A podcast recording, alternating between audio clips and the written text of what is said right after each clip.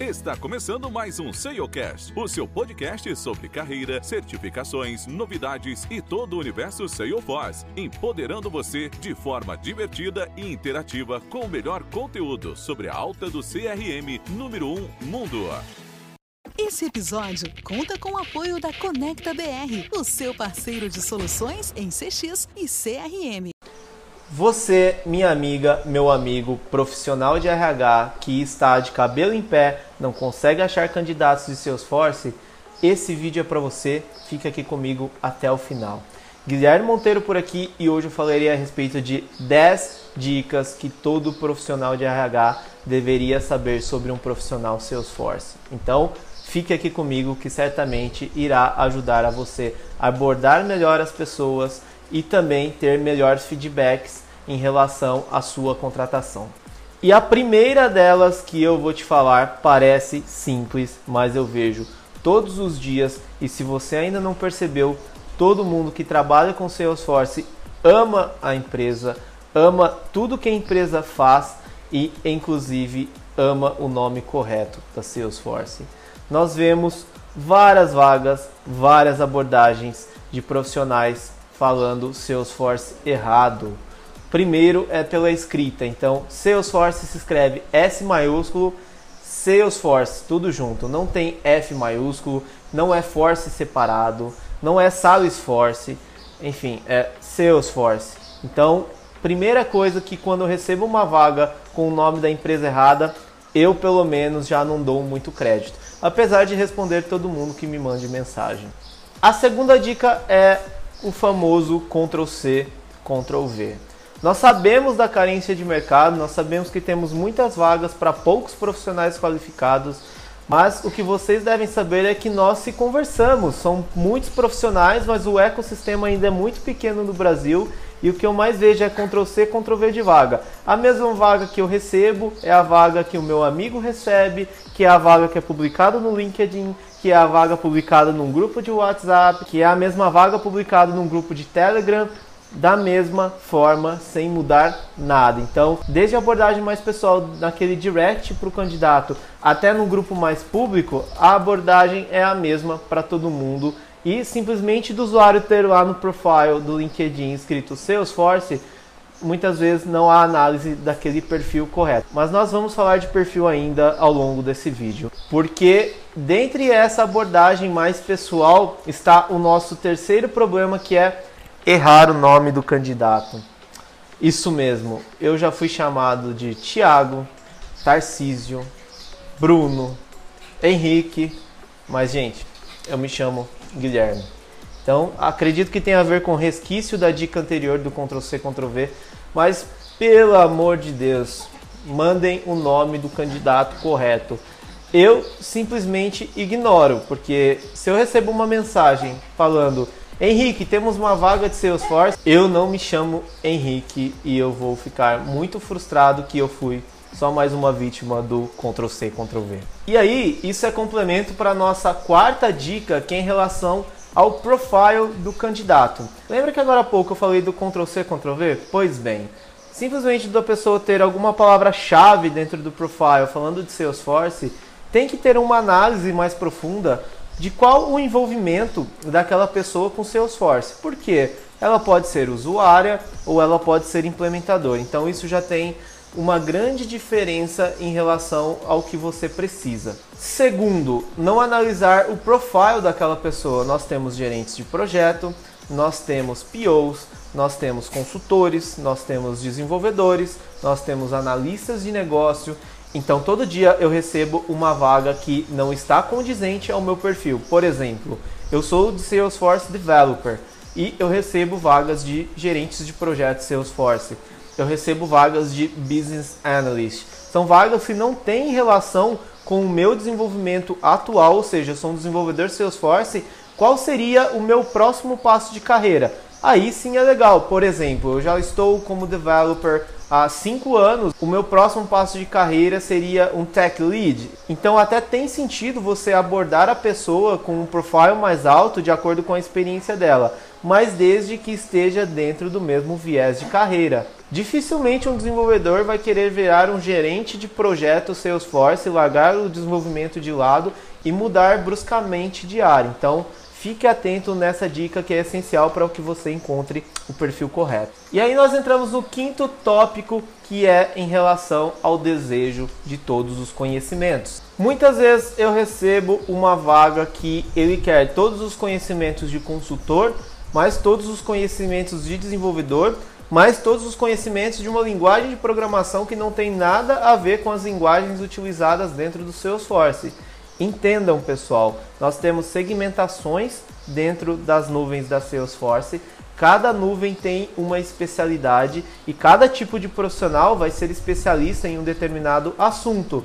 Nós temos sim profissionais mais generalistas, como por exemplo no papel de um arquiteto, mas aí é um papel muito específico, diferentemente se eu sou um desenvolvedor, eu não vou ficar me especializando em relatórios no Salesforce. Apesar de que todo desenvolvedor, na minha opinião, deveria também saber a respeito de relatório, mas é só um exemplo.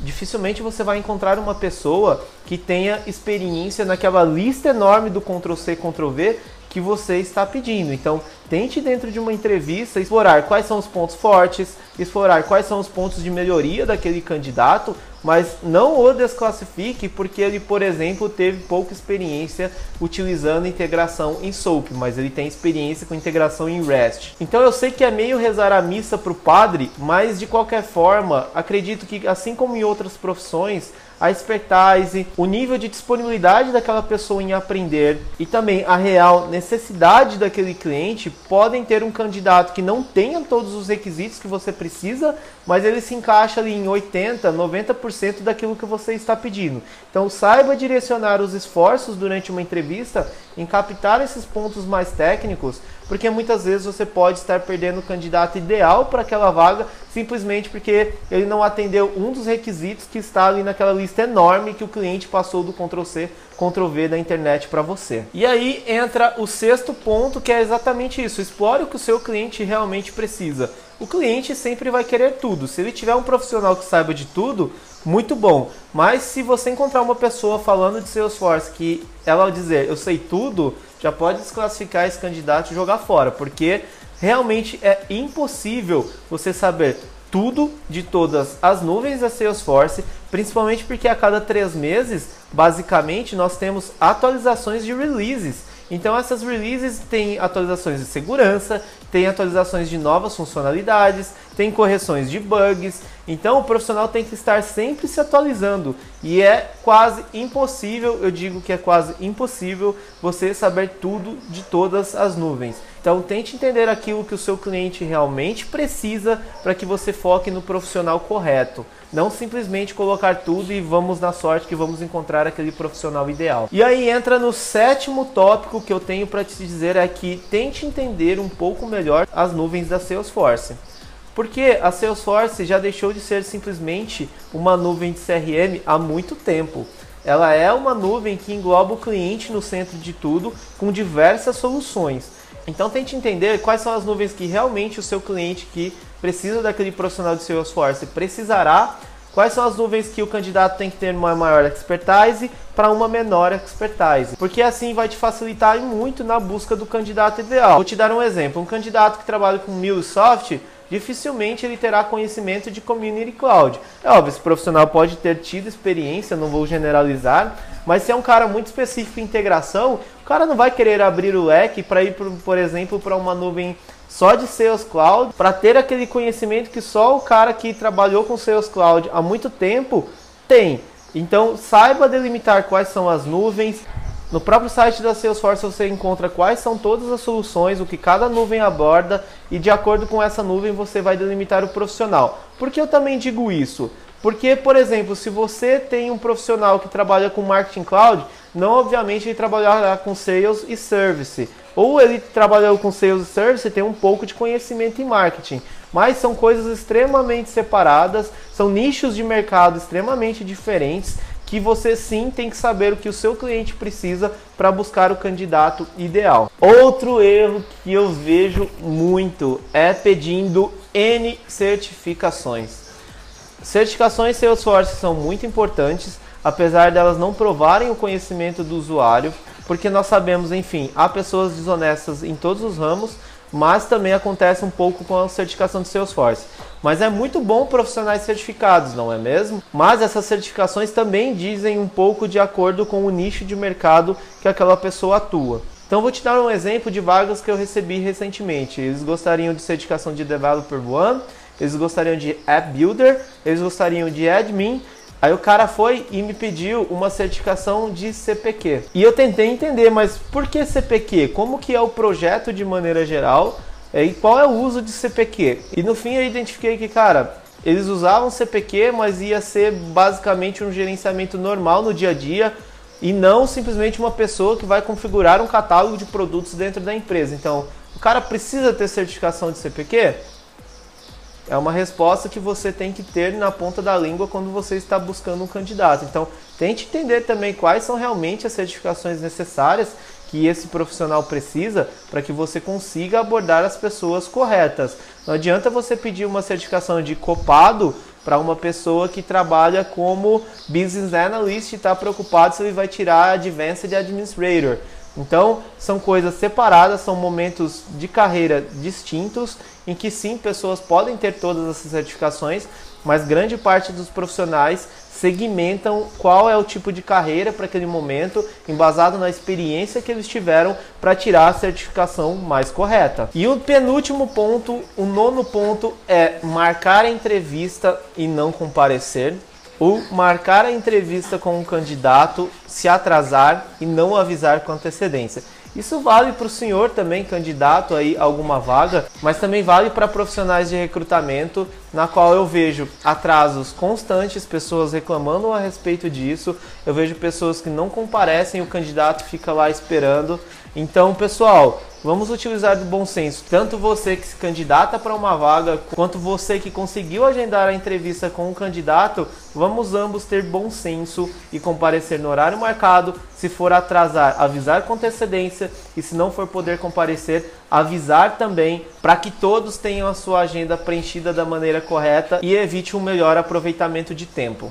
E aqui o nosso décimo e último passo que é não dar retorno ao candidato. Eu vejo pessoas descabeladas atrás de profissionais Salesforce, aí essa pessoa vai lá, encontra um candidato, faz todo o processo seletivo, às vezes realmente é um candidato que está afim daquela oportunidade e por algum motivo o recrutador some, não dá o retorno para o candidato. Então, por favor, você recrutador, se chegou ao viés de passar todo o processo seletivo, dê o retorno ao candidato. Dê o retorno desde o candidato que se aplicou inicialmente, é óbvio. Muitas vezes, quando tem bastante candidato, é difícil mandar uma mensagem pessoal para todo mundo.